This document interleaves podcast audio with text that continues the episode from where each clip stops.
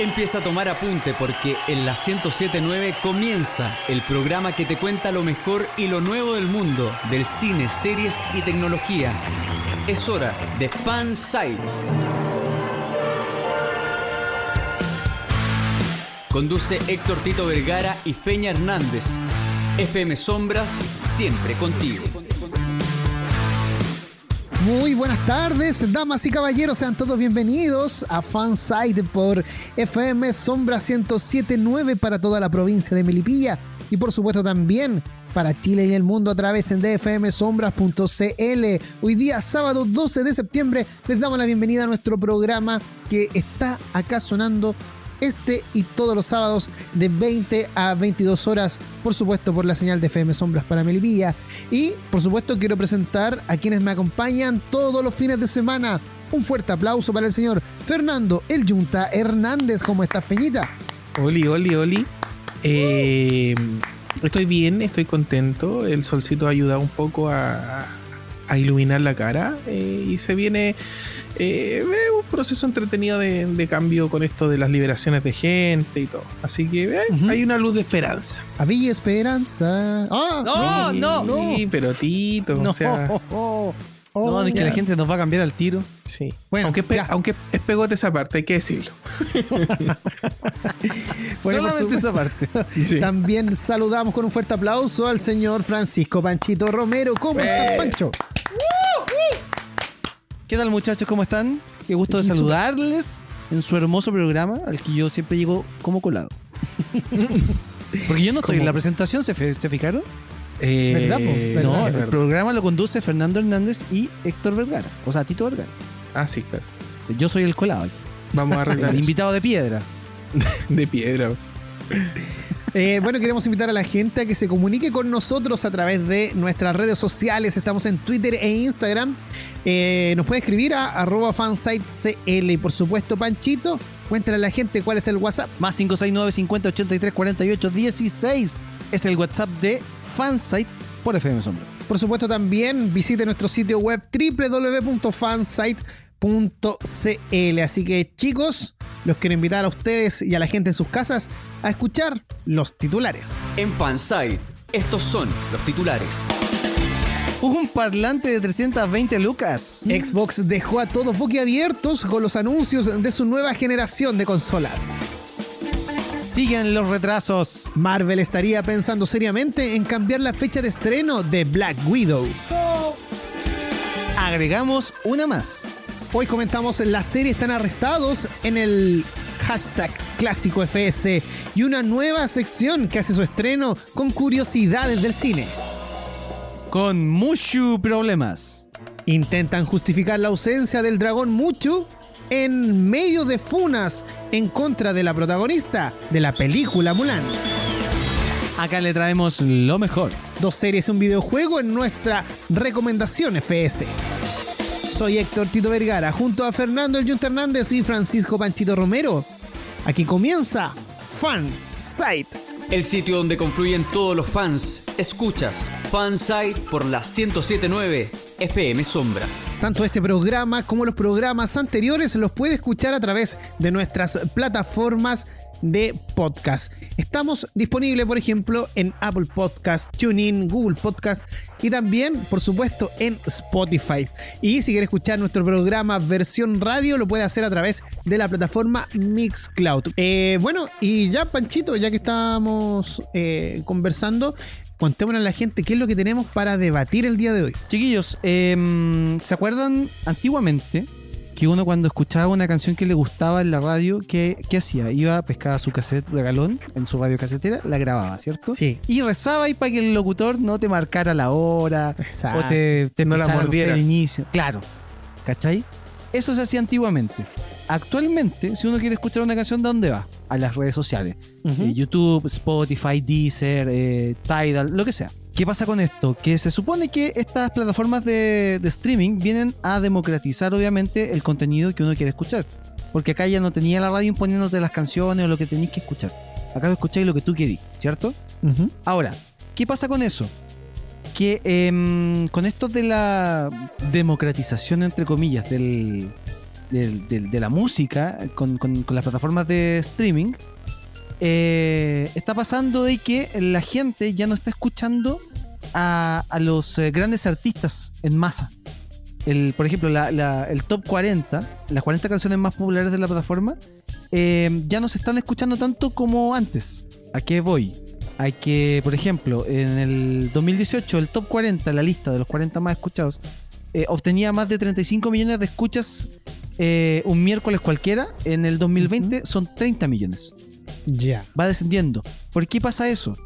Porque em, las eh, plataformas, como les decía, eh, están tratando como de democratizar, democratizar un poco el tema de la sugerencia de música. Ahora, si se fijan, y hablando específicamente de Spotify, que es una de las plataformas más usadas, em, a los usuarios les ofrece listas personalizadas en base a lo que escuchan y a sus gustos. Está la lista, em, las Daily Mix que se llaman, Claro. que son varias listas que se van armando según lo que tú escuchas y según los eh, eh, estilos musicales que tú escuchas. Si tú escuchas mucho rock y después otro día escuchas electrónica, te va armando listas distintas. Está el descubrimiento semanal también, donde te agrega canciones eh, relativamente nuevas y algunas otras antiguas que no había escuchado hace mucho tiempo. Y esto contribuye a que los artistas más escuchados y a las canciones que están en el top 40 vayan bajando de, em, de, de nivel de escucha. Ahora, en un mundo donde la industria musical siempre se ha basado en la tiranía de los sellos, de que ellos imponen en, en las radios de quién tiene que escuchar, qué artista se tiene que escuchar más, para que obviamente ganen más lucas. Ahora, como el escenario es distinto, como ya no se compran discos físicos y la mayoría del contenido se está, eh, o sea, la, la plata que le entra al artista entra más por los conciertos o por, eh, o por las escuchas en streaming, que tampoco es mucha plata, eh, se tiende como a, a hablar de esta democratización de la música. Y eso es lo que lo ha hecho interesante. Ahora, no sé qué opinan ustedes sobre el tema. eh, primero, el, el tema como esto de la democratización del streaming, de la música, de, de cómo nosotros ahora escuchamos música. Y también de, que lamentablemente el streaming tiene esa cara buena de que tú puedes escuchar cualquier cosa, pero también la cara mala que para los que no tienen muchas lucas o para el artista nuevo, al final la monetización es muy baja. Es interesante porque está ahí analizando un cambio de, de- de consumidor, en la forma en que el consumidor llega a la música. Eh, El acceso a toda una parrilla de música en las distintas aplicaciones. Mira, a lo mejor es demasiado personal lo que digo, pero creo que eh, tener tanto donde escoger lo único que te hace es eh, refugiarte en, tu, tus clásicos, en la vieja confiable, ¿cachai? Entonces no exploráis mucho. Por más que te lo metas hasta en la sopa, tú no exploras mucho. Yo creo que eso ha pasado. Tengo esa sensación de que el público no está explorando tanto, está consumiendo el, el youtuber del momento en cuanto a música, qué sé yo, el trap y sacaron algún éxito aquí, pero temas, temas puntuales, colaboraciones. No estáis consumiendo discos nuevos, estáis refugiándote en lo clásico, en lo antiguo. Eh, creo que por ahí va también un poco el tema de eh, la poca visibilidad que se está dando a nuevos productos o, nuevos artistas. Por ejemplo, antes teníais la radio donde teníais un top, la gente no escucha radio. Antes teníais canales de televisión donde te hablaban de, de música. Ahora tú veis las noticias, el segmento espectáculos, te hablan eh, un minuto, dos minutos de, una, de dos, tres artistas, ¿cachai? Y, y era. Entonces, creo yo que esa necesidad de que te impongan un poco las cosas para que las podáis escuchar y probar se perdió. Entonces, eh, en ese libre albedrío creo que la gente ya no explora tanto. No sé, es mi lectura. Tito. Lo que pasa es que eh, en ese aspecto, lo que, lo que menciona el Junta, tiene toda la razón, porque si tenemos todo ahí, todo a, a la mano, todo disponible, no vamos a ir precisamente a lo nuevo. No vamos a querer explorar porque vamos a querer irnos a la segura. Es como, no sé, pues, ver, por ejemplo, Netflix o Prime Video. Eh, vamos de partida a las series que nos gustan. ¿Ya? Eh, y el poco tiempo que tenemos para ver alguna serie nos centramos en ello. En la música pasa algo similar. Y obvio que hay excepciones, obvio que hay gente que sí le gusta explorar, sí le gusta Obvio. conocer eh, grupos nuevos, pero estamos hablando de la mayoría de la gente. A mí lo que me preocupa es que cuando cada vez que entro así como a lo más escuchado en Chile me sale como puro reggaetón. Ah, no, claro, sí. Claro. Claro. Eh, pero es, es bueno explorar eh, un poquito más allá, pero también es difícil hacerlo. O sea, Sí, yo cuando cuando- escucho tienen que recomendarme mucho algo como para que yo escuche un grupo nuevo. Ahora no está de más de repente, no sé, pues si está ahí haciendo aseo en la casa, lavando la losa, ponte tú, eh, ponís la- una de esas listas de reproducciones que te sugiere Spotify. Y la gracia es que tú también podís ir dándole, no sé, pues, si te gusta, le ponís el corazoncito y si no, la botáis, ¿no? ¿Cachai? Claro, claro. Pero sí, es una buena idea para por lo menos escuchar artistas nuevos que eh, siempre la han tenido difícil en una industria donde, donde las lucas son los que mueven y si no, no tenéis, no sé, un, un par de éxitos eh, eh, sonando en, en- en- en las plataformas masivamente, no eres nadie. Oye, pero mm, yo creo que un punto en que se haya reducido la cantidad de canciones en las top. Yo creo que también puede ser a que Spotify no ha bajado también en su. En. En su cuota de clientes. Sí, mm, yo creo que Mm. también se ve por ahí. Están saliendo alternativas, la gente está. eh, por ejemplo, yo escuchaba mucho Spotify hasta que Panchito me llevó por el mundo del YouTube Music. Lo, yo lo que, lo que sí te puedo asegurar, y en el caso de, de YouTube versus Spotify, es que YouTube se volvió mucho más potente. Antes no tenía por dónde. Ahora es mucho más potente pagar YouTube por todo lo que te entrega y porque es una plataforma brutal. po. es que el catálogo de música es muy amplio. Es demasiado. No, sí, aparte que YouTube se convirtió en el canal de música.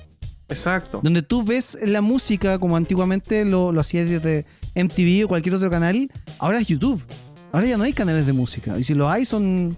Es. eh, te le gana el on demand. O sea, yo quiero ver esto y lo voy a ver ahora. Es que Y obvio. que YouTube me siga sugiriendo otras cosas. Es que si yo tengo la opción de elegir, voy a preferir escuchar Queen a escuchar algo nuevo. Claro. Eh, eh, eh, por lo menos generacionalmente ocurre que es demasiado potente la música de antaño para mí y es muy poco a lo que me abro para escuchar cosas nuevas porque ves que lo hago, no encuentro nada que diga, oh, esto es genial, siento que todo lo genial ya fue. Es un tema generacional, ¿cachai? Pero me, sucede eso, Sí, obviamente. Tatita.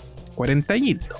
sí. Al Junta que levante la mano a los que le gustan la música de los 70, 80 y 90. El Deiso. Oye, Funao. ya.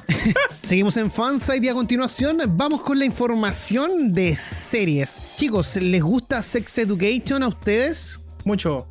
¿Sí? Sí, yo Sí. creo que es importante para toda la gente de. No, la serie, la serie, ah, la serie. Ah, ya. sí, también, también, sí, sí. Sí, la serie de verdad ha tenido un éxito increíble, le gustan muchas personas y es bueno que si usted no la ha visto también le eche un ojito. Eh, y la buena noticia es que pese a toda la cantidad de series que han sido canceladas en Netflix, Sex Education, su tercera temporada, ya está en rodaje. Así que... mm, Buena. Bueno, esta serie sí fue una de las tantas producciones afectadas por la pandemia del coronavirus. Cuando mm, el elenco precisamente se preparaba para filmar la tercera temporada, la contingencia obligó a suspender los trabajos en abril, con la situación más controlada, pero con estrictos protocolos mm, de salubridad. La serie de Netflix ya está lista para regresar a la actividad y así lo anunciaron en su plataforma de Twitter. Subieron un video bastante entretenido, bien divertido, para que lo busque en la cuenta de Twitter Latinoamérica o en la mexicana. Ahí está disponible con subtítulos en español para que la vea y la disfrute y se ría un ratito. Eh, lo bueno de esto es que vuelve, pero eso sí, vamos a tener que esperar un poquito porque tiene previsto eh, el lanzamiento de esta tercera temporada el próximo año. No es tanto eso sí, en enero. Y este año, como se ha pasado rápido, yo creo que no es mucha la espera. En el 2020, parte 2. Exacto, exacto. y eh, bueno, también respecto a la información de series, tenemos una lamentable noticia porque el día jueves eh, falleció la actriz que interpretó a Olena Tyrell en Game of Thrones, la actriz Diana Wright. Eh, Junta, tú fanático de Game of Thrones, ¿te acuerdas de ella? Sí, pues el veneno demoró mucho en hacer efecto, sí. po. el.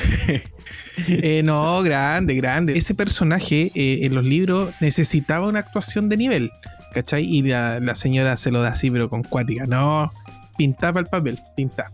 Y, y también recordar, porque yo alcancé a verla en su serie eh, The Avengers, donde interpretaba a Black Widow y. No, mentira. No, Eh, nada que ver. No, no. Nada que ver. ve- eh, fue, fue famosa por la serie de Avengers, pero la versión británica. Que eran un- como unos espías. Sí, pues era, era muy. eh, de hecho, fue un boom de, de ese tipo de series. eh, y de ahí salieron varias gringas, etcétera. Pero claro, eh, él era el caballero. era- ah, mira, él les puede recordar mucho a esta serie que se llama. Que la última película de Golden, Golden Circle. A ver si me ayudan con la- el nombre de la película.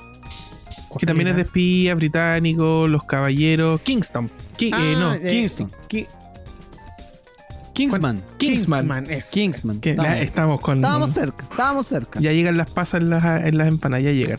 Eh, No, por favor. tiene mucha esa onda de, de caballero espía de Kingsman, ya eso lo tenía él, y ella era muy agente de Charlie, o sea, eh, eh, ángel de Charlie, ¿caché? Como para que se hagan una idea. Y la mezcla de los dos era súper entretenida, era muy bonita serie y era muy guapa, muy guapa. Oye, Sí, era guapísima. Sí, era, Una era foto y- guapísima, sí. Sí, muy bonita ella. Oye, eh, bueno, según reporta la BBC del hombre, del hombres, de Londres, Del, del lombriz. Oye, estamos... la, la actriz falleció el jueves a los 82 años de edad. El contexto y causa de su muerte no está claro, pero su agente eh, ha escrito un mensaje breve que dice: Ha muerto pacíficamente el día jueves temprano. Estaba en casa con su familia, que eh, ha pedido privacidad perdón, en este momento difícil. Así que al parecer fueron causas naturales, eh, todo tranquilo en realidad. Así que, bueno, por ese lado, lo bueno es que estuvo con su familia y descansó, ahora descansa en paz. Y lo bueno es que fue tranquilito todo, Qué bueno. ¿cierto? Qué bueno eh, eh, se agradece. En tiempos difíciles poder de irse tranquilo es un privilegio. Oye, algo que la reventó la semana pasada fue el estreno de The Voice en Prime Video. Por supuesto, nosotros le dedicamos un bloque completito. Y si usted quiere escucharlo, lo puede hacer a través de las plataformas de podcast, como también Sí. a través de Mixcloud para que escuche el programa entero. Así, eh, nosotros dedicamos el bloque y comentamos un poquito de qué se trataba esta historia, si es que no la ha visto. ¿Ya? Eh, En esta oportunidad, la serie se va estre- estrena un capítulo por semana. La, la primera semana se estrenaron tres, pero desde ahora en adelante tenemos acá el calendario que está disponible en la cuenta de Prime Video. Eh, y tenemos las fechas. Capítulo ver. 4, el 11 de septiembre. Episodio O sea, 5, ayer. el 16. Ayer, po. Ayer, Claro. exacto. claro. Eh, el capítulo 5, el 18 de septiembre, para fiestas patrias. El capítulo 6, 25 de septiembre. El 2 de octubre, el capítulo 7. Y el capítulo final, el 9 de octubre. Así que ahí Wow. tienen el calendario completo de todos los capítulos que vienen de The Voice. Ahora, ¿les parece esto que se estrene No, un capítulo por semana, no? No, no, lo- me apesta, me, me desagrada.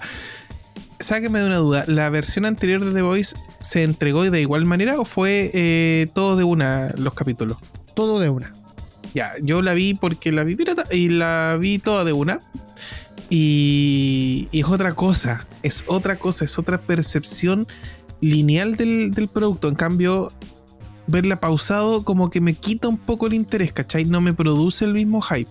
Creo que es una mala jugada entregar la cuenta a gota. Quiero saber cuáles son las motivaciones para hacer eso con una gran serie como The Voice. Me Yo creo enojé. que- Sí, lo vamos, lo vamos a averiguar. Yo voy a decir solamente la frase que le dije al Junta en, en off. Si la quiero ver un capítulo por semana, para eso la veo en HBO. Perfecto. Mira qué bien. Yo creo que por un tema de suscripción. Porque Yo también. partió el 4 de septiembre. Del 4 de septiembre al 4 de octubre no alcanzas a verla completa. Tienes que pagar el mes que Ah, claro, claro. viene. Exacto. Por ahí va. Bueno, eh, nos tenemos que ir a una pausa, así que no se mueva de la sintonía de Fansite por la 107.9, porque a la vuelta vamos a hablar de las noticias de cine. ¿Qué pasó, Black Widow? ¿Qué No. pasó, Mulan? Vamos a hablar de esto y más, así que no se mueva de la sintonía de Fansite. Continuamos cultivando tu fanatismo. Sigue Fansite por FM Sombra. Regresamos después de la pausa aquí a Fansite por la 1079 para toda la provincia de Melipilla y por supuesto también para Chile y el mundo a través de fmsombras.cl. Si quiere comunicarse con nosotros lo puede hacer a través de nuestra cuenta de Twitter arroba fansitecl como también nuestro Instagram que es de la misma forma también arroba fansitecl y por supuesto dele like eh, por supuesto póngale ahí corazoncito en Facebook también estamos ahí, póngale seguir, pónganos todo, todo, todo el amor posible en nuestra cuenta de Facebook en fansite.cl. Y mm, Junta, tenemos noticias de cine. ¿Qué pasa con Black Widow? No, yo, mira, yo la verdad eh, me he bloqueado un poco con el tema de Marvel. Eh, más allá de, de enterarnos de lo de mm, lo que ha sucedido con el intérprete de Black Panther, me bloqueé, sobre todo con la película Black Widow, que la espero mucho.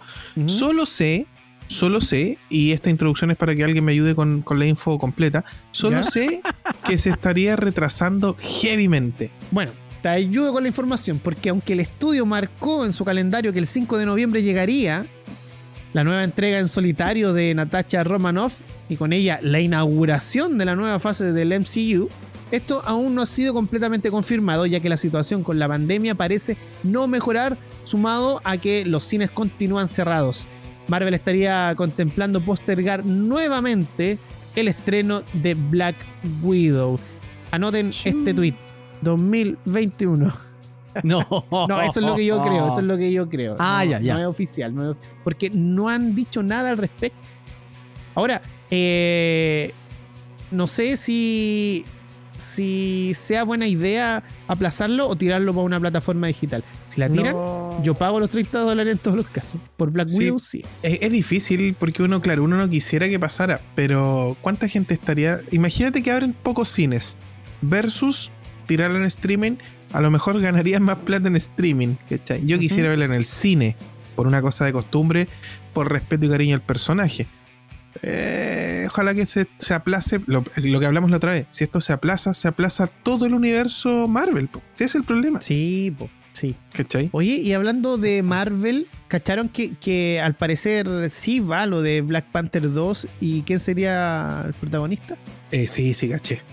Está el, el- el- Es que ni siquiera es rumor. Esto viene de antes de, de los trágicos acontecimientos de, de Bosman. Se rumoreaba que debería haber un, un paso del manto ya. Y Ujú. quien debería tomarlo debería ser Churi. Y que la fanaticada así lo quiere. Les gustó mucho la interpretación de, de Churi en el cine, en el, en el UCM. Entonces todos estaban postulando la que debería ser, etc. O sea, en realidad se adelanta porque eso como que estaba en los planes. Eh, sí, lo que pasa es que eh, la posibilidad de que hubiera otro hombre haciendo de, de Pante- eh, tomando el relevo Pantera Negra estaba. Pero es tanta la fuerza y basándonos en que en el cómic ya ha pasado, que, que era como lo obvio, ¿cachai? Era como lo obvio. Entonces, yo creo que se adelanta. Ahora, el problema es que no es tan fácil como a rey muerto, rey puesto, ¿cachai? Si bien ella es princesa y tiene derecho al trono y su historia así lo indica en los cómics, es muy fuerte ver el cambio de golpe. Yo, yo personalmente necesito que en alguna otra película haya una transición donde eh, T'Challa muere, ¿cachai? Y ella asume, asume eso para su segunda película. No sé si se entiende mi idea. Sí, sí, sí, sí. O sea, a- así como digitalizarlo, decís tú. Eh, mira, más allá del método que se genere dentro de otra película, porque no da para una película independiente, dentro de otra película se genere la, la- la muerte y sucesión de Pantera Negra. Para que cuando Mm. llegue la segunda película de Pantera Negra no nos tengan que contar esa parte. Y ya veamos Sí, a la Churi en acción, ¿cachai?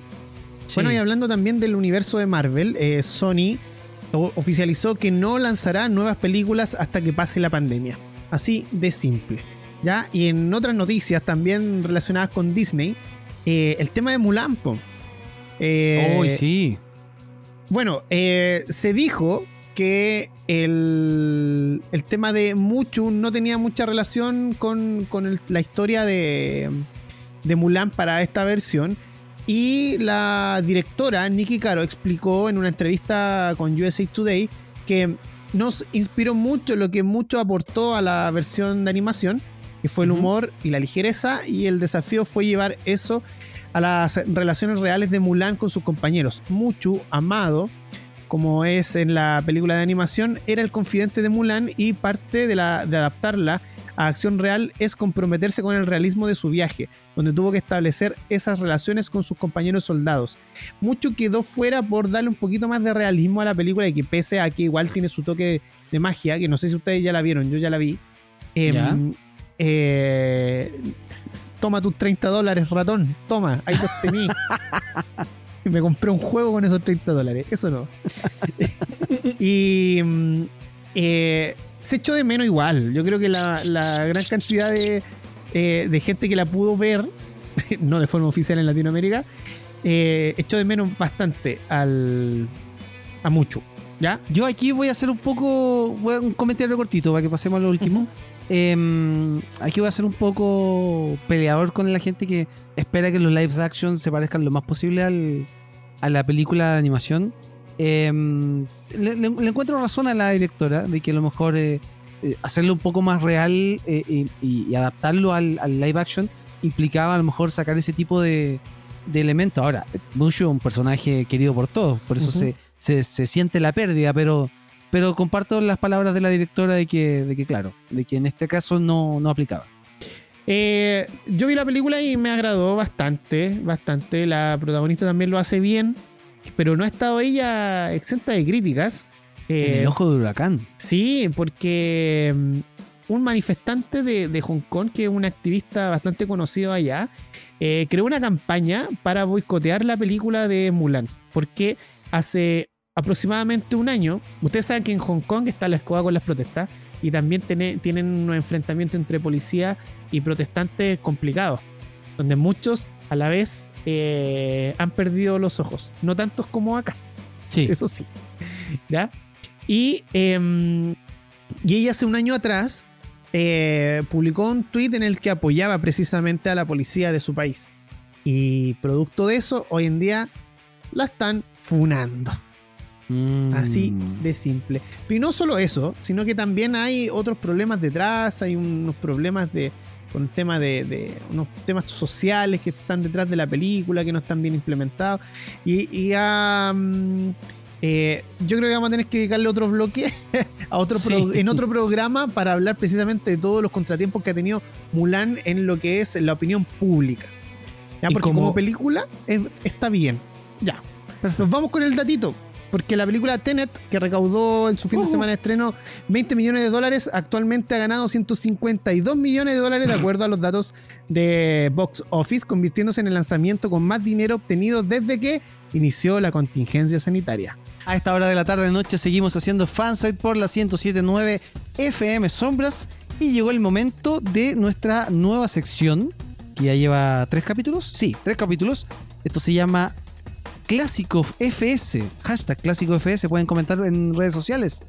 Y esta semana tenemos eh, un clásico que nos habían solicitado a través del WhatsApp eh, de Fansite. Tito. Sí, tenemos que mandar saludos a toda la gente que nos escribe a través de redes sociales, en especial también de WhatsApp, porque nos han hecho sus pedidos, han sonado las canciones que nos piden y por supuesto también nos pidieron que el clásico FS fuese dedicado a una serie en específico.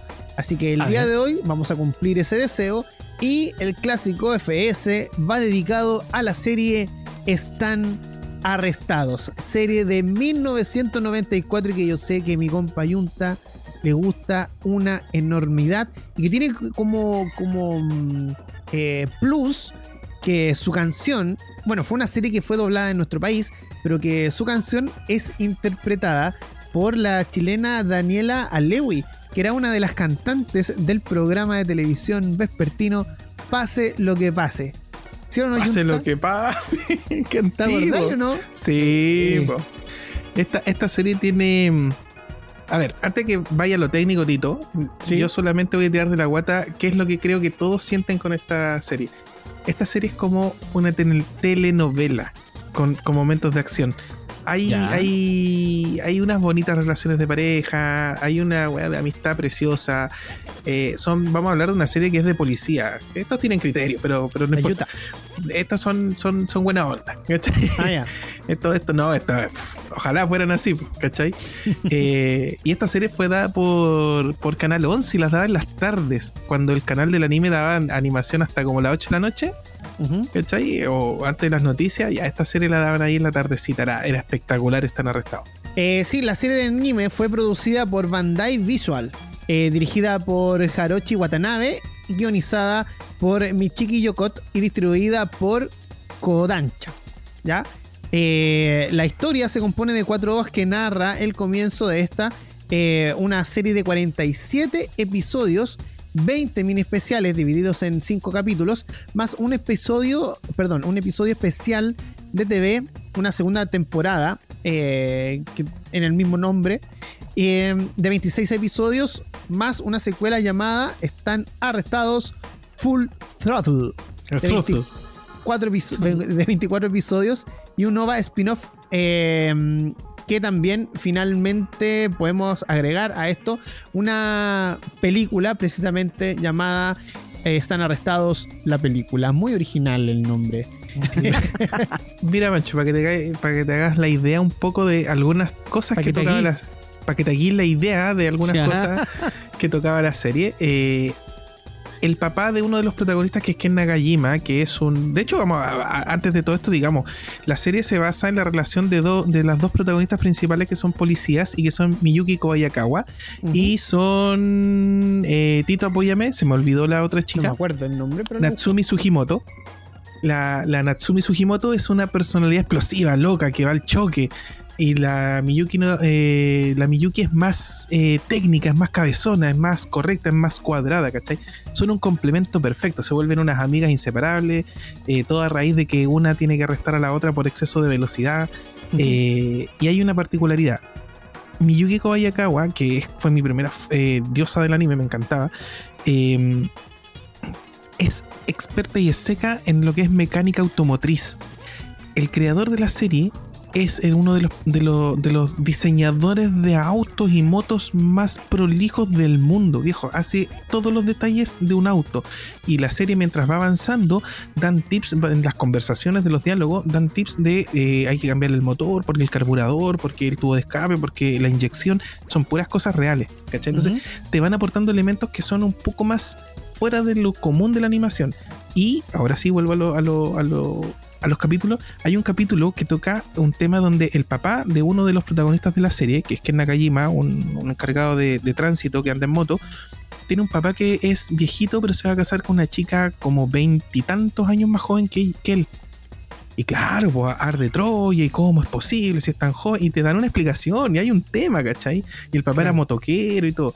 Hay otro capítulo donde se introduce un personaje femenino en, en la fuerza policíaca que no sale en el manga, sí sale en el anime, que es eh, Futaba, que no me acuerdo, Aoi Futaba, que resulta que era un hombre que se disfrazaba de mujer, no, no era trans, sino que se disfrazaba de mujer y era más linda que todos los demás, ¿cachai? Para poder frenar abusos sexuales arriba de los metros. Ya. ¿Cachai? Entonces, porque en, en Japón pasaba mucho eso, de, de- Sí. de los toqueteos por un tema de contacto y, y de, De hecho, perversión. hay trenes que son exclusivos para mujeres. Sí, claro. Entonces, eh, ella, ella, o, o a él, juega un, un rol fundamental en poder dar a entender que esos delitos ocurren y te los muestran a través de esta animación. Es un punto gen- genial ahí que tiene la serie. Eh, hay tramas que también involucran un poco al gobierno, alguna- algunas cosas de corrupción, hay otros que son muy graciosos, muy disparatados, como buen anime, ¿cachai? Eh, y lo fuerte de la serie es las relaciones personales, más allá de la amistad inquebrantable de las dos chicas, sino que ellas también se enamoran. Y ella, se, eh, Miyuki, que es la cabezona del, de la- del equipo, se enamora de Ken Nagajima, que es el motorista. Y Ken Nagajima es un tipo bonachón, encachado, pero tímido. Entonces, están toda la serie tratando de emparejarse, pero no pueden los dos. Por otro lado, está la relación más fuerte, que es de, de Natsumi Sugimoto, que llega un detective que se llama Tokairin y sufre un, un flechazo amoroso y todo. Y para cerrar la- el comentario, hay un capítulo que termina en el aeropuerto de Narita. Ese capítulo está con un doblaje en mientras están ocurriendo los diálogos y pasa una escena preciosa. eh, de fondo suena la música y las canciones de Daniela Aleui y eso creo que no está en el original japonés. Ese fue un toque chileno, así que es una serie preciosa y que le Una recordada pasadita. y recordada 100% por su gran banda sonora y sus grandes temas tanto en japonés como en latino. Recuerda escribirnos en redes sociales, arroba fansitecl.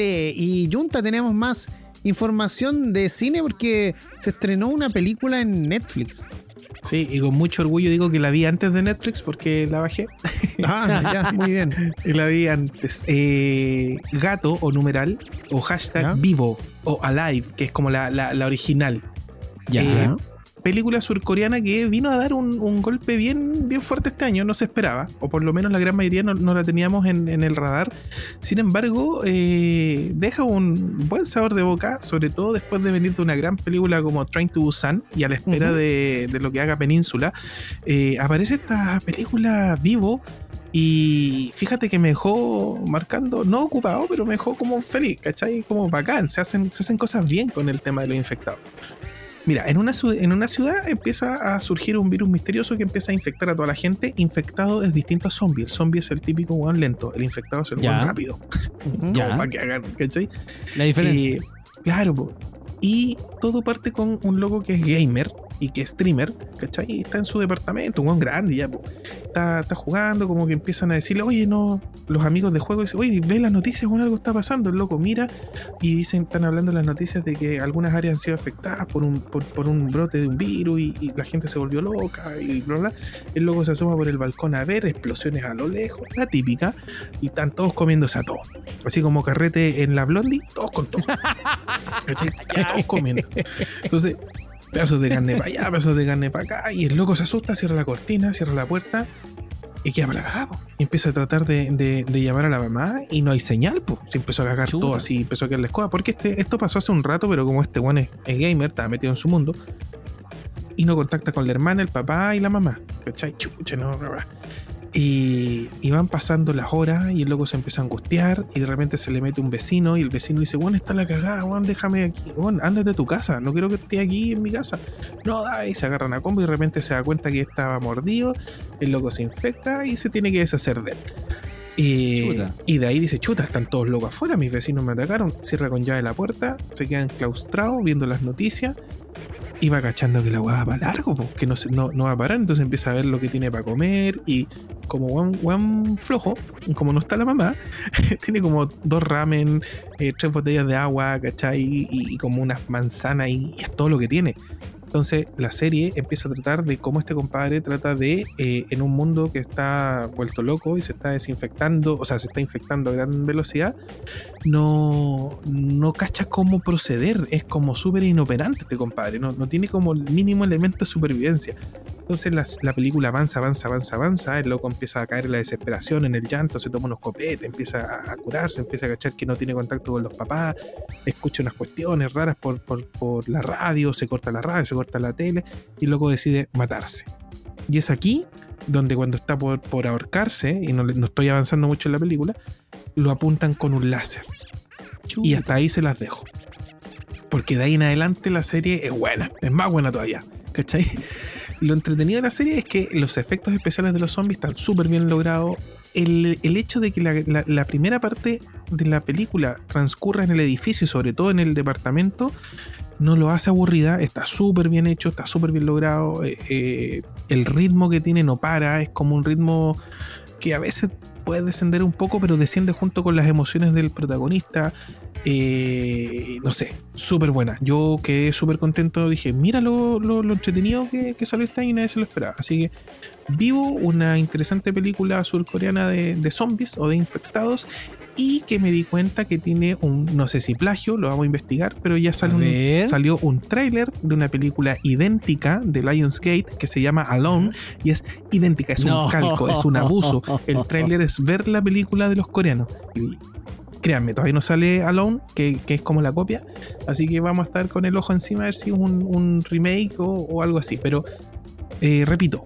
Alive o Vivo, película en Netflix disponible, eh, 100% garantizado un buen rato con esta película. Ahora, Buenísimo. ¿será, será como el tema del milagro en la celda 7? Que todo así como que oh, le dan un hijo a la película y la Y original, la original es, mejor, pues, obvio.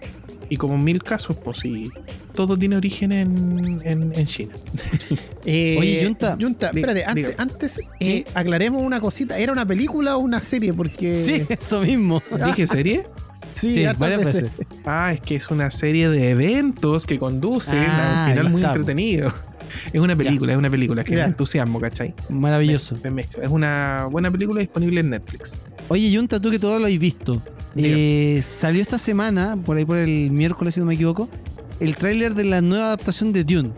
Mira, hay tanto que decir que no va a alcanzar, pero vamos a hacer el comentario. Es como el tanto el libro como, como lo que va a ser la película es como mm, uno de los grandes padres o madres de la ciencia ficción. Ha sido escuela. Ha sido escuela.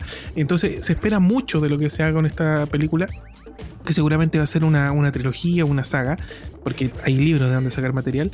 Pero eh, a nivel de efectos especiales, se la compré todo el rato. Tal vez es muy extenso el tráiler. eh, y estoy muy agradecido porque una de las grandes características que tiene eh, eh, Dune es que son los gusanos gigantes de arena. ¿Cachai? Ya. Así como los que existen esto, el, el Bobbit, que un día vamos a hablar del Bobbit, eh, un gusano gigante, eh, salen al final del trailer, se dejan ver. Entonces como que terminan eh, evocando el romanticismo que todos esperábamos ver y todo. Así que se espera mucho de esta película. Se espera que sea una de las grandes películas de, de este año. Ya no sé si la van a cambiar de fecha, ya esas cosas se me escapan. Te juro que ya no sé qué va a pasar con el cine, pero bien. A mí me gustó el tráiler. Un poco largo, pero me gustó. Bueno, Ya. bacán. Oye, Entonces, ¿recomendáis ver antes la del 84 o, o esperamos esta? Eh, la verdad, la verdad, nadie se va a ver. ah, pueden verla si quieren, si la pillan. Ya. Nadie se va a leer el libro. eh, pero yo iría directo con esta película nueva. Si no cachan nada de, de, de Dune, vayan directo. Si les explica el bichito por qué significa tanto esta saga para la ciencia ficción en general, lea el libro, vea la adaptación del 84. Buenísimo. Perfecto. Bueno, y a la vuelta de la pausa vamos a hablar de videojuegos. Xbox se las mandó. Así que tenemos toda la información de la nueva generación de consolas de la Gran X. Nos vamos a una pausa y ya regresamos aquí en Fansite. Presiona Start para continuar la partida. Sigues en Fansite por FM Sombra.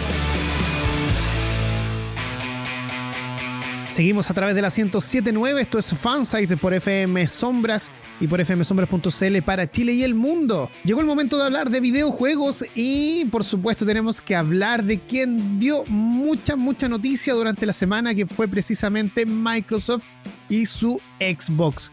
Porque a través de una filtración que ocurrió eh, al principio de esta semana, eh, es que al final tuvieron que liberar los precios de sus consolas. Las dos consolas que se vienen en esta nueva versión que serían la serie S en primer lugar, que anunciaron, y luego la Series X.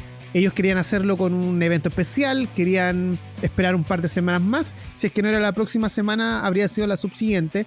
Pero debido a esta filtración de un render de la Xbox Series S, eh, es que tuvieron que liberar y oficializar los precios de la consola.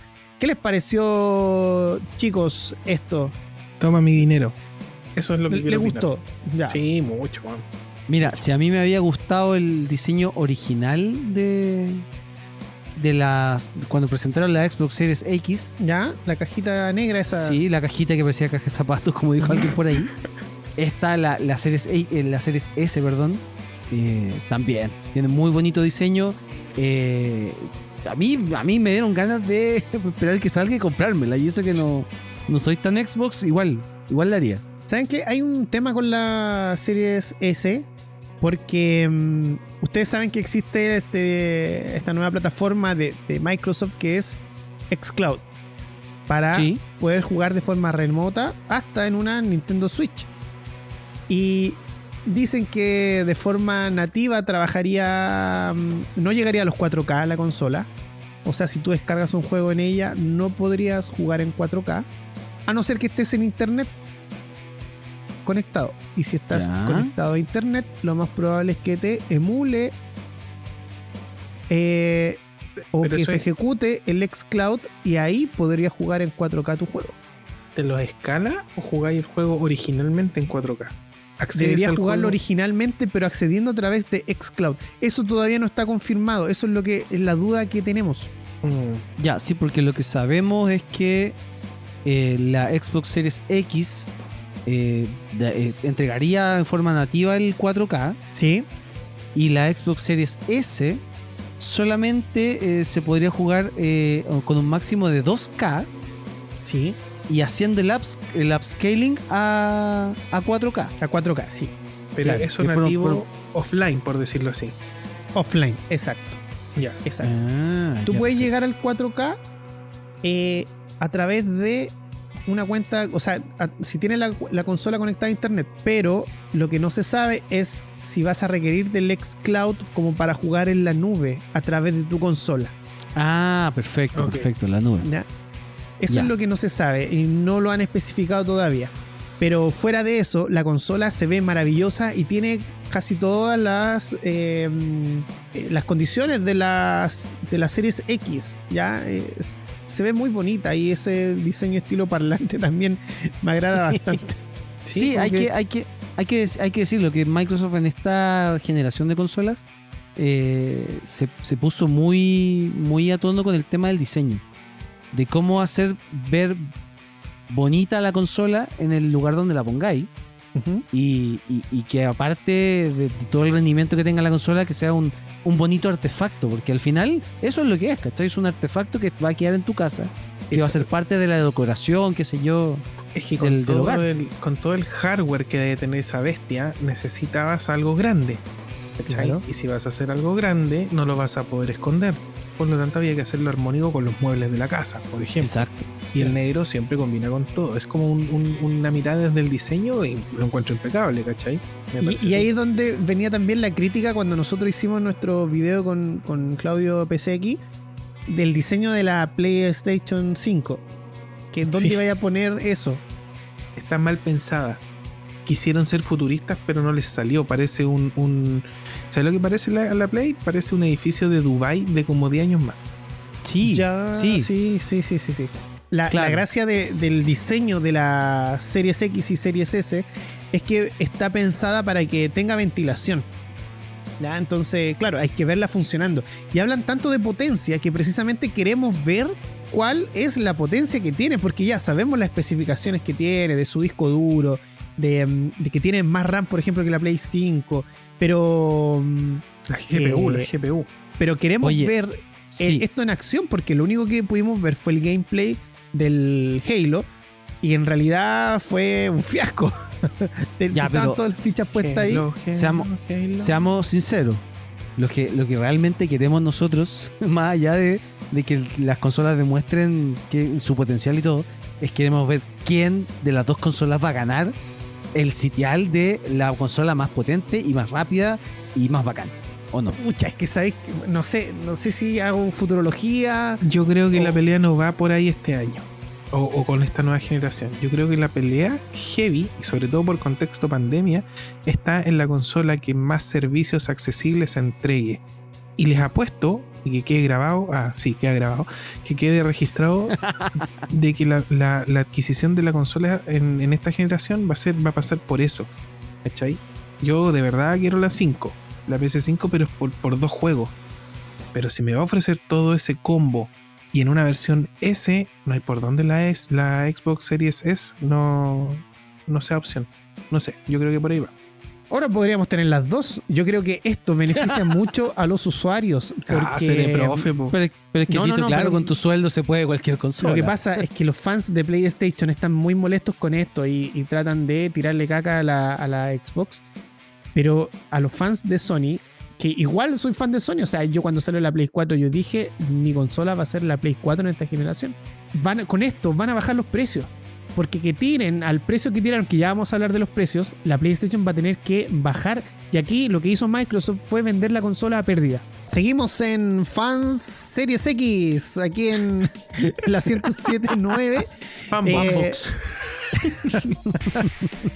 Bueno, tenemos que seguir con la información de Xbox porque dio mucho, mucho que hablar esta semana. Y Panchito nos trae eh, los precios, en especial el precio de nuestro país. ¿Cuánto es el precio que la cuenta de Xbox oficial, Xbox Chile, a través de sus redes sociales, anunció para nuestro país? ¿Quieres saberlo? Panchito, por favor, cuéntale a la gente. Espérate, an- antes de que el Pancho lo diga, ¿esto es un valor final o es un valor sugerido? Es el valor sugerido por Exactamente. Ah, ok. Xbox. Ok, ok. Sí, ahora. Aquí puede ser más para arriba o más para abajo. Mira, Ah. yo, yo lo veo así. Yo lo veo así, miren. A el ver. precio de lanzamiento va a ser el que, el que Panchito diga. Va a ser el precio que van a salir a la venta las consolas en todas las tiendas. Acuérdense de Ya. eso. Acuérdense de eso. Y de hecho, no creo que suban. Yo creo que después van a la baja. Acuérdense de mí, de mis palabras. Tengo información Ya. privilegiada. Ya, vamos a decir los precios. Originalmente, la consola de Microsoft, la Xbox Series X, para Estados Unidos va a tener un valor de 499 dólares y la Xbox Series S un precio de 299 dólares. Ahora, Ya. el cambio a Chile. Muchos dicen el dólar a Luca, Luca 200, Luca Sí. 500. Los precios para la Xbox Series X en Chile, un precio sugerido de 529.990 pesos. Ya. ¿Qué es lo el que está- precio. Espérate, espérate. Está más barata que una PS4 Pro. que el otro día la vimos a un palo cuando hicimos el Sí, live de en veras. YouTube. Sí. Un palo. Y ahora, la- el precio de la Xbox Series S, que es la que nos está tentando a Junta y a mí, Sí, sí. tiene un valor eh, sugerido de 319.990 pesos. Puta buena O inversión. sea, una diferencia de Asequible. 210 mil pesos entre una y otra consola. Fecha de lanzamiento estimado 10 de noviembre. No queda Ca- nada. Cabe destacar que la Xbox Series S, su precio de salida es más barato que el de la Nintendo Switch. Sí, sí, eso es verdad. Cuando una consola de Xbox ha costado menos que una Switch. Ahora. Eh, así que no, me, los precios de verdad sacaron aplauso entre muchos fanáticos, eh, muchos gamers. Ya, obvio que algunos que, que son partidistas con este tema se molestaron, ¿cierto? Hicieron sus bromas al respecto. Eh, pero Panchito preguntaba quién sería el próximo ganador de las consolas. Como yo creo que ahora actualmente no podríamos poner la ficha en uno, puesto que no hemos visto la potencia de, ni de la Series S ni de la Series X, que es lo que decía hace un rato. Necesitamos haciendo- verlo. Haciendo futurología.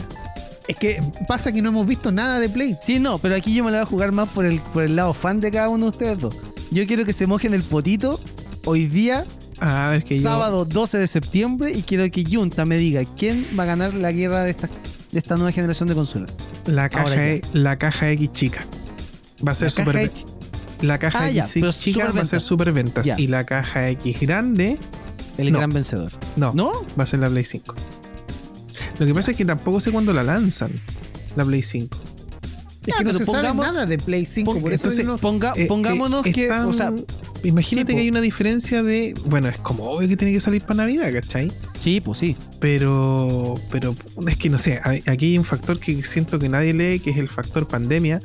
Y el factor pandemia tiene a la gente sin plata en todo el mundo, o cesantía y todo. Entonces, por Lucas, la chica va a vender mucho. Y, pero por costumbre, las 5. No, yo digo que va a ganar la Xbox. Ya, me mojo. La Xbox gana entonces. Sí, sí, sí, Ya. Xbox. Mira, yo sé que hay hartos compatriotas que están esperando el proyecto de ley de la segunda saca de, del 10% de la FP.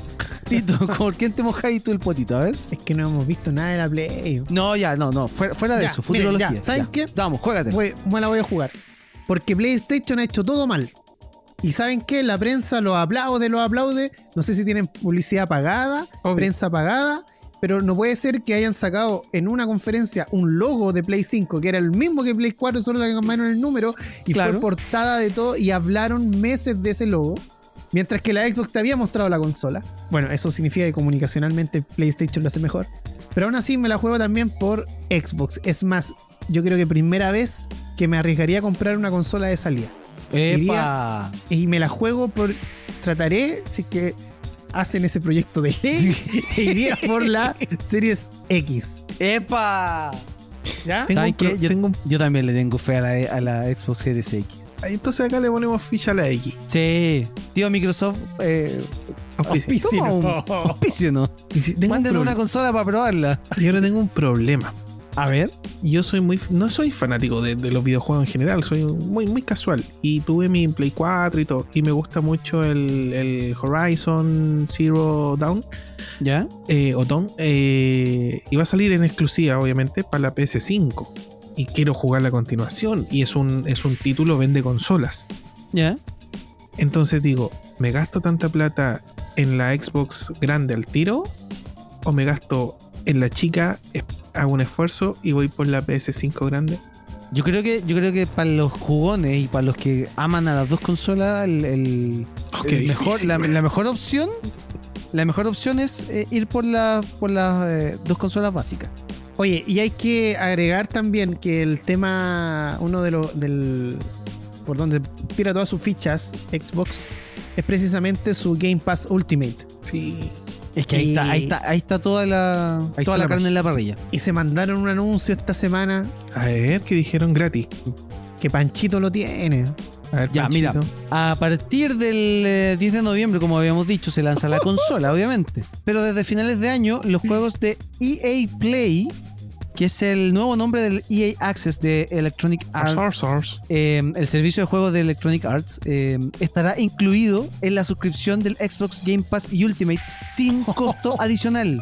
O sea, vas a tener acceso ilimitado a los títulos más populares de la cons- para la consola y el PC, entre ellos el FIFA 20, Titanfall 2, Need for Speed Heat y otros juegos más antiguos de la franquicia Battlefield, Bueno, Mass Effect, Titanfall. Skate y los Sims, así como demos de hasta 10 horas de títulos como Madden NFL 21 y el FIFA 21. La suscripción también tiene eh, desafíos, eh, recompensas y contenido exclusivo, además de descuentos en juegos y DLC de la propia Electronic Arts. Por último, algunos de los juegos de EA Play también estarán disponibles sin cargo para los miembros de Xbox Game, eh, Game Pass Ultimate que jueguen en dispositivos Android a través de la nube. La gracia de esto es que tú con el Game Pass Ultimate tenías aproximadamente entre 100 o 150 juegos para jugar. Exacto. Y ahora vas a tener 60 juegos más. Gran No, catálogo. es ¿Sabéis qué? Es que, pucha, me cuesta no decir lo que yo voy a hacer, pues, ¿cachai? Pero yo voy por la consola, la, la, la Xbox chica, y si se puede jugar en, en Android, juego en la tele con Android, en, en el TV Box, juego ahí y que me están vendiendo una maravilla, pues, weón. Sí, po. ¿Me cachai? Con, con comprar una consola, la pongo en el living y para jugar más casual y todo, juego en streaming con, con su servicio cloud en mi tele acostado en la cama. ¿La Play me da eso? No, po. No se sabe nada. Ah, no, No sé se qué sabe difícil. No se Ya. sabe nada, pero por ahora Xbox la está vendiendo, pero increíblemente y el hype está más arriba de las nubes. Ya, continuamos en Fansite por FM Sombra 1079 y Panchito. En estos FS Extras, en esta nueva sección, nos trae info. Sí. ¿De qué película nos trae? Mira, para hacer una introducción, FS Extras va a ser una nueva sección del programa, que no va a ir todas las semanas, obviamente, pero cuando tengamos novedades o algún anécdota de, de alguna película clásica o alguna nueva, lo vamos a ir sacando en el programa. Extras, ¿por qué? Vamos a hacer la, la reminiscencia al, al contenido extra que sacábamos de los DVD, de los Blu-ray, incluso hasta de los VHS. Y esta sección trata obviamente de anécdotas del cine y series. En este episodio vamos a hablar de Robocop. ¿Se acuerdan de Robocop? Por supuesto. ¿Vieron Un Robocop? clásico. Obviamente. Un clasicazo, un clasicazo que era bastante sangriento, era bastante rudo. Sí, po. sí, sí, era crudo La- para la época. La Sí. ultraviolencia de los 80 dirigida por Paul Verhoeven. Bacán. Faltan todavía dos años para celebrar el 35 aniversario de esta magnífica obra de ciencia ficción ultraviolenta, pero nunca es mal momento para recordar algunas de las peculiaridades que se dieron durante la producción y es posible que no conozcas. Así que les vamos a relatar un par de, de curiosidades en esta eh, edición de Fansite. Robocop imponía, ¿cierto? Pero la próxima vez que la veas o que te, acercas al DVD para verla de nuevo, no, vas, no la vas a ver obviamente con los mismos ojos.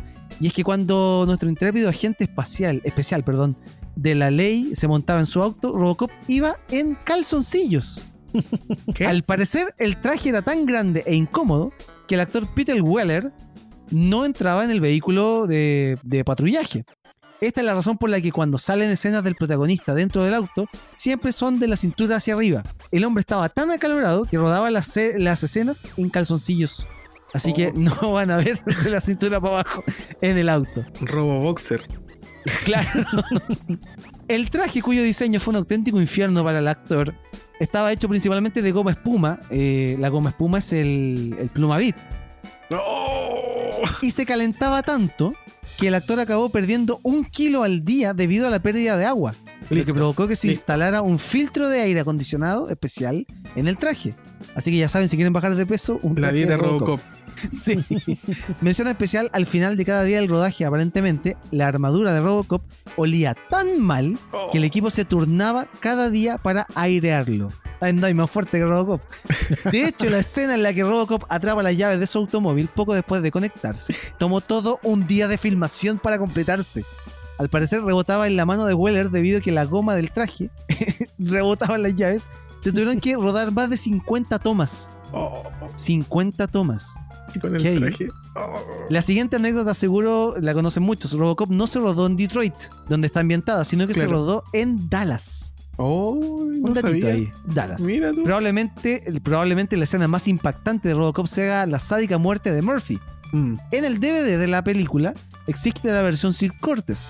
Y en una entrevista posterior, Verhoeven, el director, dijo que tuvo que presentar la escena 12 veces para obtener la calificación R en Estados Unidos en vez de una calificación X. O sea, para que la pudiera ver más gente. Los modelos de la patrulla Robocop son los autos Sierra, Escort y Orión del mil- de 1986, todos de la marca Ford. Y el arma que utiliza es un Beretta 93R modificada, una pistola semiautomática que guardaba en una pistolera retráctil en el muslo. Peter Weller ha dicho en más de alguna ocasión que uno de sus recuerdos favoritos de su carrera cinematográfica fue filmar la secuencia de la redada de drogas. Mientras filmaba la misma, el actor escuchaba la canción Red Rain de Peter Gabriel en su Walkman dentro del casco de Robocop mientras intercambiaba disparos con los criminales. Mm. Esto es como cuando hacía una prueba y te ponía ahí a escuchar música. Claro. Es esa misma onda. Los efectos especiales se generaron con un Commodore Amiga. ¿Se acuerdan de ese Oh. computador? Computadora vieja. viejísima. Y para terminar, el traje, una vez más, incluso con todos los quebraderos de cabeza que se dieron por culpa del mismo, se trata del artículo más caro del set con diferencia. Los productores in- indicaron que se gastaron cerca de un millón de dólares solamente para el traje de Robocop. ¿Les gustaron las anécdotas de, Sí, pues. esta película? Eh, eh, yo creo que le vamos a renombrar a Robocop porque ese traje, compadre, Plumavit, po. Plumavit. Robocop. Sí. Yo tengo un amigo que tiene, que tiene la pistola Robocop para Airsoft, el jueguito de las pelotitas que juego yo, y existe. Y es de repetición y todo. Genial, ya. Va- vamos a subir una foto entonces a, a las redes sociales de aquello. Oye, cuando yo era chico era fanático de Robocop. Y hace un, un año atrás, dos años atrás, volví a ver la película y la encontré súper mala. Y decía, ¿cómo me gustaba esto? Muy lenta la película. La encontré muy mala. Sí, no sé, ahora con ojos actuales cuesta Claro. ver un poco esas películas, pero uno se, se queda más con el recuerdo de la niñez, de cómo te, cómo, cómo te volvió loco, no sé, un efecto especial o cómo hacen Sí, eso. Hay que quedarse con esos cariñitos. Bueno, Exacto. Oye, sufría Morphy, weón. eh, y, y- Sí. y déjenme decirles, para cerrar, así como aportarte, Panchito, a tu buena sección, que esa película tiene remake, 2014 si no me equivoco, y Sí. yo encuentro mucho más violenta eh, la original. sí. Eh, bueno, eh, Panchito, te, te voy a encargar una de Jurassic Park. Ya, vamos a buscar Ya. datitos entonces. Y la gente que quiera saber de películas, eh, nos escribe a las redes sociales Fancity CL en Twitter y en Instagram. Pero Así Pancho, es. no, Ah, no, perdón, no me vengáis a decirme que no existían dinosaurios en la grabación de Jurassic Park. No me vengáis a mentir. Ningún dinosaurio fue lastimado en, en las grabaciones. Ah, ya. Muy bien. Bueno, eh, nos vamos a una pausa y a la vuelta volvemos con los recomendados. No te vayas de la sintonía de la 1079. Esto es FM Sombras y Fansite. El cine, las series, los videojuegos y la tecnología vuelven a ser de las suyas. Escuchas Fansite por FM Sombras.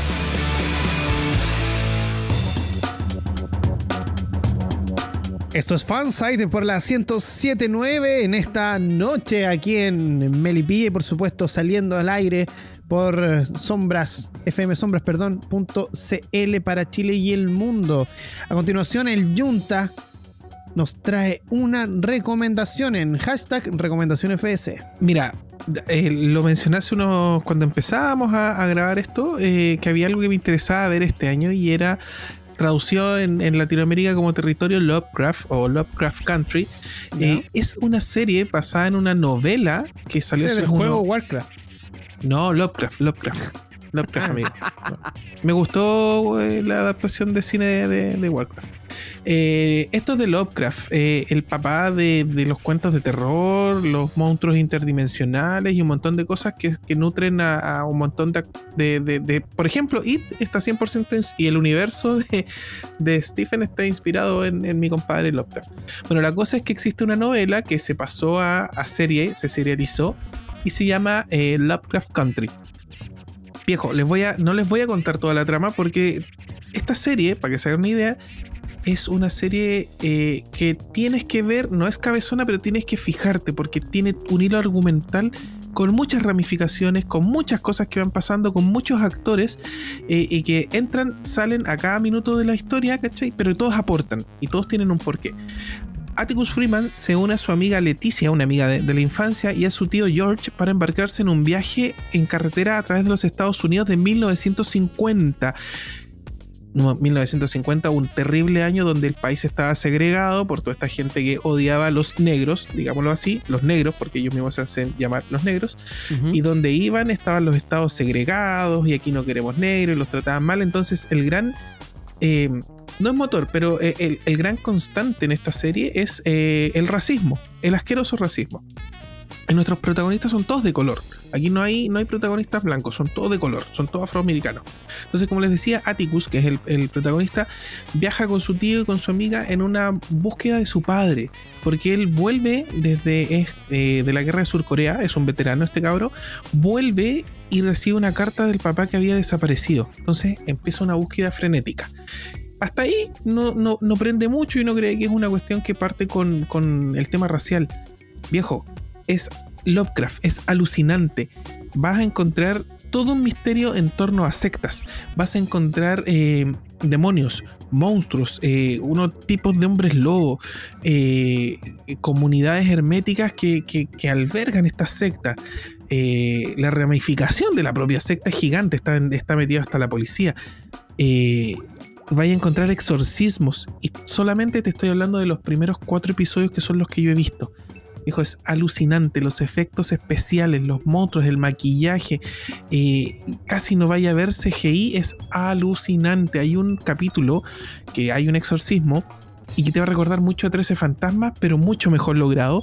Eh, hay, otro, hay otro capítulo donde te vas a acordar de Indiana Jones porque van por, un, por unas cuevas, unos pasajes con trampas y tienen que meter eh, códigos y cosas. Alucinante. Hay otro donde, donde se meten a un museo a buscar piezas que son eh, místicas. Viejo, es un revoltijo de cosas, pero que cuando tú lo ves y entiendes que es Lovecraft el que está detrás de todas las finales, dices, chuta, este gallo sí era la madre del cordero de toda la ciencia ficción y todo este terror que conocemos actualmente. La serie no tiene desperdicio, la serie es acompañada con música de la época, eh, música negra, digámoslo, y es espectacular el tema racial, como ya les conté. Uh -huh. Y para que enganchen, véanse los primeros dos minutos de la serie cuando Atticus despierta, eh, eh, comienza despertando de un sueño. En ese sueño, el loco ve alienígenas peleando con demonios y, baja una princesa de, Marte, haciendo referencia al libro, porque él también es un lector, toda su familia es lector de ciencia ficción, al libro este eh, John Carter, de la luna, de, de Marte. Ya, ya hay, hay, mucho de todo eso, ¿cachai? El viaje al centro de la Tierra. Es una mezcla perfecta de elementos, ¿cachai? En un contexto de los años 50 donde el tema racial era muy fuerte, con una música impecable. ¿Y para qué consola puedo jugar este videojuego, yo? Este videojuego, compadre, se llama eh, Vida y, y, y, es muy difícil. Algunos creo que estamos jugando en el nivel más difícil este 2020. Sobre todo ahora. ¿Cachai? Estamos en nivel experto. Eh, la serie yo la estaba viendo a través de HBO. En, en DirecTV la estaba viendo yo, me, me, estoy viendo los capítulos en la semana. Pero créanme, si ponen eh, Lovecraft Country español lo van a encontrar disponible en todos lados. Porque, mega directa. Sí, porque de verdad, eh, claro, no es algo muy de masas Lovecraft en esta época, pero créanme, la serie tiene todos los méritos para ser una de las mejores series. Y ojo, para cerrar mi comentario, este año se han dado una cantidad de series, pese a la, a la, pandemia y todo, se han dado una cantidad de series espectaculares que están ahí, van a estar para el resumen de fin de año de Fansite. Buenísimo. Vale. Así Oye, que yo recomiendo 100% Territorio En HBO entonces, disponible. Seguimos con los recomendados. Aquí en Recomendación FS, Panchito. Sí, hoy les traigo un videojuego. ¿Ya? A ver. Sí, este... Mira, porque el otro la, era una serie. La otra una serie, este es un videojuego. Ya. La premisa es la siguiente: es un día hermoso en la aldea y tú eres yeah. un ganso horrible. El juego se llama Untitled Goose Game, que vendría siendo como un juego de ganso sin título. Sin título. Ya. Sin título. Este juego es un video del tipo rompecabezas sigiloso desarrollado por House House. Eh, los jugadores controlan un ganso que molesta a los habitantes de un pueblo inglés. Eh, este juego se publicó el 20 de septiembre del 2019 para Windows, eh, Mac OS y Nintendo Switch. El juego recibió críticas generalmente positivas y los, y los críticos elogian su juego y humor tontos. Me encanta. Para hacerles como la corta. Ubicado en un pueblo inglés de clase media, el juego, los jugadores van controlando un ganso mientras usan sus habilidades para graznar, batir sus alas y agarrar objetos con su pico para molestar a varios aldeanos humanos. El pueblo está dividido en múltiples áreas, cada una de las cuales tiene una lista de objetos para hacer, como robar ciertos objetos o engañar a los humanos para que realicen ciertas acciones. Cuando se borran suficientes eh, de estos objetivos, se agrega un objetivo adicional que, una vez despejado, permite que el, el ganso se mueva a la siguiente área. Después de completar las cuatro áreas, el ganso entra en un modelo de miniatura de la aldea, ahí roba una campana y ya terminaste el juego. El juego es cortito, es un juego indie eh, que está actualmente ya para todas las plataformas. Y mm, lo divertido acá es que te matáis de la risa con las tonteras que tenéis que hacer con el ganso. tenéis que hacer, o sea, así, así que el- la gente haga el ridículo, asustáis a un cabro chico, le robáis las cosas. Ahí está el- la, la- la verdadera gracia del juego. Y este juego, eh, como les decía, es cortito. Eh, una persona que, que lo juegue intensamente lo va a terminar en, ponte tú, no sé, cuatro horas. ¿En serio? Sí, es súper cortito, pero a la vez, al terminar el juego, como oficialmente, te agrega más eh, objetivos, como agregando una, una, una versión difícil del juego donde hay que hacer más cosas que son más, más complicadas, pero es muy entretenido. Aquí el fin de semana la, mi polola, la Maco, lo jugó y olvídate, estábamos muertos de la risa, publicamos un par de, de, corti- de extractos cortitos en Twitter eh, de cuando tuvo que hacer que un niño comprara su propio juguete. Ah, me encanta. Así que eso, es un juego, como les decía, cortito, pero barato también a la vez, porque es un juego indie. Eh, está para las plataformas Xbox, eh, ¿Qué eso, PlayStation. indie? Indie, que no son de una desarrolladora Es eh, de de independiente. renombre. claro. Claro, y esta desarrolladora es súper chiquitita. eh, es una desarrolladora australiana que lanzó este juego. Como les decía, están todas las plataformas y ahora en septiembre, si no me equivoco, la próxima semana, por ahí por el 18, se va a lanzar una actualización para todas las eh, plataformas donde puedes jugar de forma colaborativa, o sea, con dos gansos. Oh, Puedes jugar tú y tu amigo y hacer más, hacer más estragos, hacer más tonteras, hacer más maldades. El juego, como les decía, está para todas las plataformas, está alrededor de 20 dólares eh, aproximado en, en las consolas. eh, y en la Epic Store para PC y Mac está a 8 dólares con 24 centavos eh, en promoción. Y ahí lo pueden Bueno. pillar también en las tiendas nacionales, eh, que está alrededor de entre 12 13 mil pesos aproximadamente en las tiendas nacionales. Así que les recomiendo el Untitled Goose Game y apretar harto la Y en el, en el control para que Y. con fuerza. La Y, exactamente. Amigo, me dicen unos gansos internos que esto sería el 23, el cooperativo el 23 de septiembre. Sí, Me dicen por interno, me mandaron una imagen donde el ganso está con un cuchillo en la boca. ¿Me estáis deseando que también cogotea? prácticamente. Te puede robar todo lo que queráis. ya, y finalmente que- me dices que de uno pasarían a tener dos gansos. Exactamente. Genial. Así que más locuras y más eh, travesuras con dos gansos en Untitled Goose Game. Panchito, antes que nos vayamos al tema, tengo que agregar que vi yo un video de los mejores juegos para Switch, como tu starter pack, ¿Ya? e, e incluían este juego. Que Entretenido. sí Yo- o sí. Yo lo recomiendo, es muy entretenido. No se van a arrepentir de, lo- de los 13 mil pesos gastados. Jugar Ya. con el ganso, 100% recomendado. Totalmente recomendado. Increíble, increíble la- lo, lo que recomienda el Panchito. Ese juego se ve espectacular. Yo, yo quiero puro echarle las manos al, al ganso para poder divertirme un rato. Y más diversión nos trae mi compadre Tito. Tito, ¿qué, qué trae para recomendar así? Tenéis que estar, como siempre digo, a la altura de lo que dijo Panchito. ¿ah? Sí, sí, Eh, Sí, de hecho, no, yo soy re bueno para jugar con el. Sobre todo en pandemia. En pandemia, Eh, un buen juego. Sí, así que. no, eh, eh, ha tenido estas ventas por lo mismo. Ya, lo que yo les voy a recomendar precisamente es una. eh, haciéndole honor a mi. Al, al mi nick que me pusieron ahí en la pauta. ¿Ya? Eh, voy a recomendar una serie coreana. A ver. ¿ya? Eh, y precisamente esta serie coreana no fue, no es eh, recomendación mía propia porque la saqué de un video que nosotros tenemos a través de nuestro canal de YouTube, que usted puede Ay, entrar a. Fansite TV, sí, Sí. Fansite TV, y una de las entrevistas que tenemos, que si no me equivoco es la segunda, no, la tercera, La tercera. entrevista, sí, eh, entrevistamos a la Cote, ella es María José, cantante chilena, que se fue a probar suerte a Corea, ella dijo quiero ser cantante de K-pop, fue para allá y hoy en día tiene firma con un sello musical coreano importante. Ha estado en el escenario en televisión, por ejemplo, con cantantes como Seven. Así que le ha ido bastante bien y ella precisamente nos contó que una de las series que, mm, una teleserie que más revuelo causó fue precisamente la que les voy a recomendar a ustedes porque está disponible en nuestro país. La serie se llama Itaewon Class. Eh, y está basada en un webtoon sobre un hijo cuyo padre, director ejecutivo de una empresa así como típica teleserie coreana, eh, fallece y atraviesa muchos obstáculos antes de comenzar su propio restaurante en Itaewon. La serie es protagonizada por Park Seo-yoon como Park Sae-ro Park Sae-roji, algo así, Sí, y sí. Kim Dami como Yoji Seo. ¿Ya? La, la serie es muy buena y tiene una banda sonora bastante agradable. Así que de seguro va a ser una serie que si usted la ve va a ser una de sus favoritas. ¿Ya?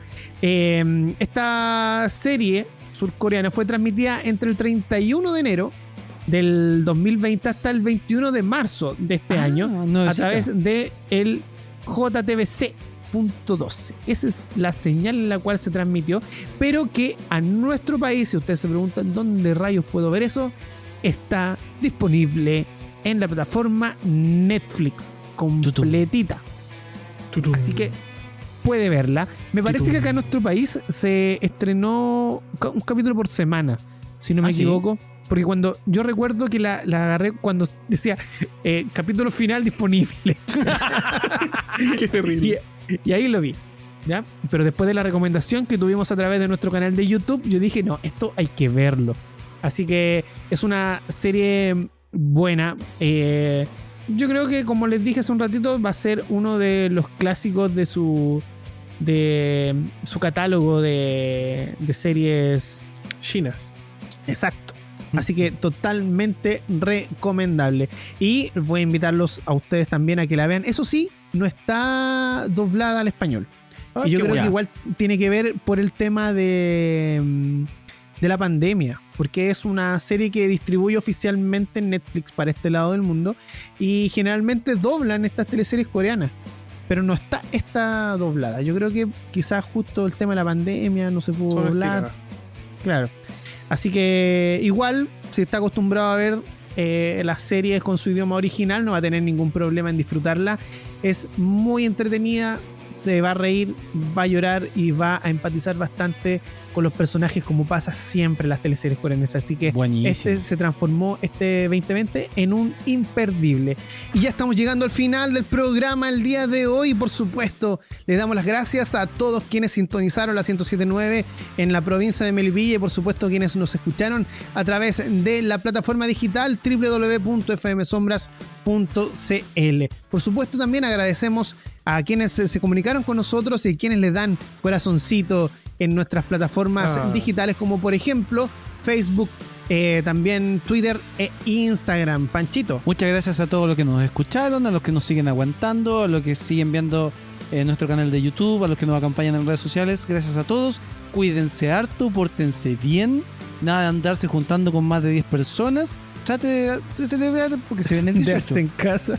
Trate de quedarse en casa con la familia, no salir, no sea gil. Y después el rebrote. Cuídese para después ir a probar. Eso. Junta. Hoy nos vamos a patear este año, pues podríamos juntarnos. ¿ah? Yo invito a, Ah, habla por ti nomás. a- a que hagamos algo en, en- en Zoom. Sí, No- un- no te una fonda que- virtual. No te reís que mi polola está a 10 minutos de mi casa. Eh,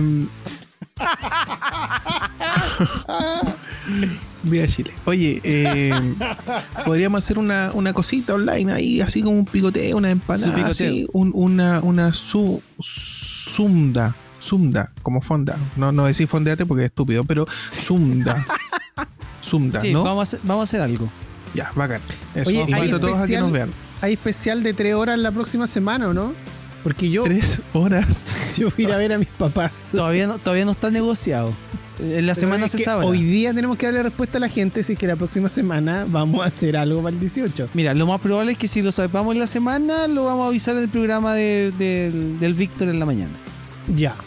Hagamos Vamos a salir al aire en el programa del Víctor, ¿o no? Oye, podríamos llamarlo un día. Ya, pues llamémoslo. Ya, Hoy hablamos pura chinura. Sí. Sí, Lo, pues. dejamos Ya, loco. me parece, me parece. Muy bien, Ya. muy bien. Ya, eso. Vámonos para la casa. Sí, ah, estamos bien. en la casa. Es tarde. Bueno, agradecemos la sintonía y por supuesto eh, eh, recordarle a la gente que el próximo sábado también vamos a estar acá, pese a que es 18 de septiembre, porque vamos a estar acá o no, dígame la verdad, por favor, Obvio. que quiero obvio. irme a ver a, Nos- mis, a mis papás.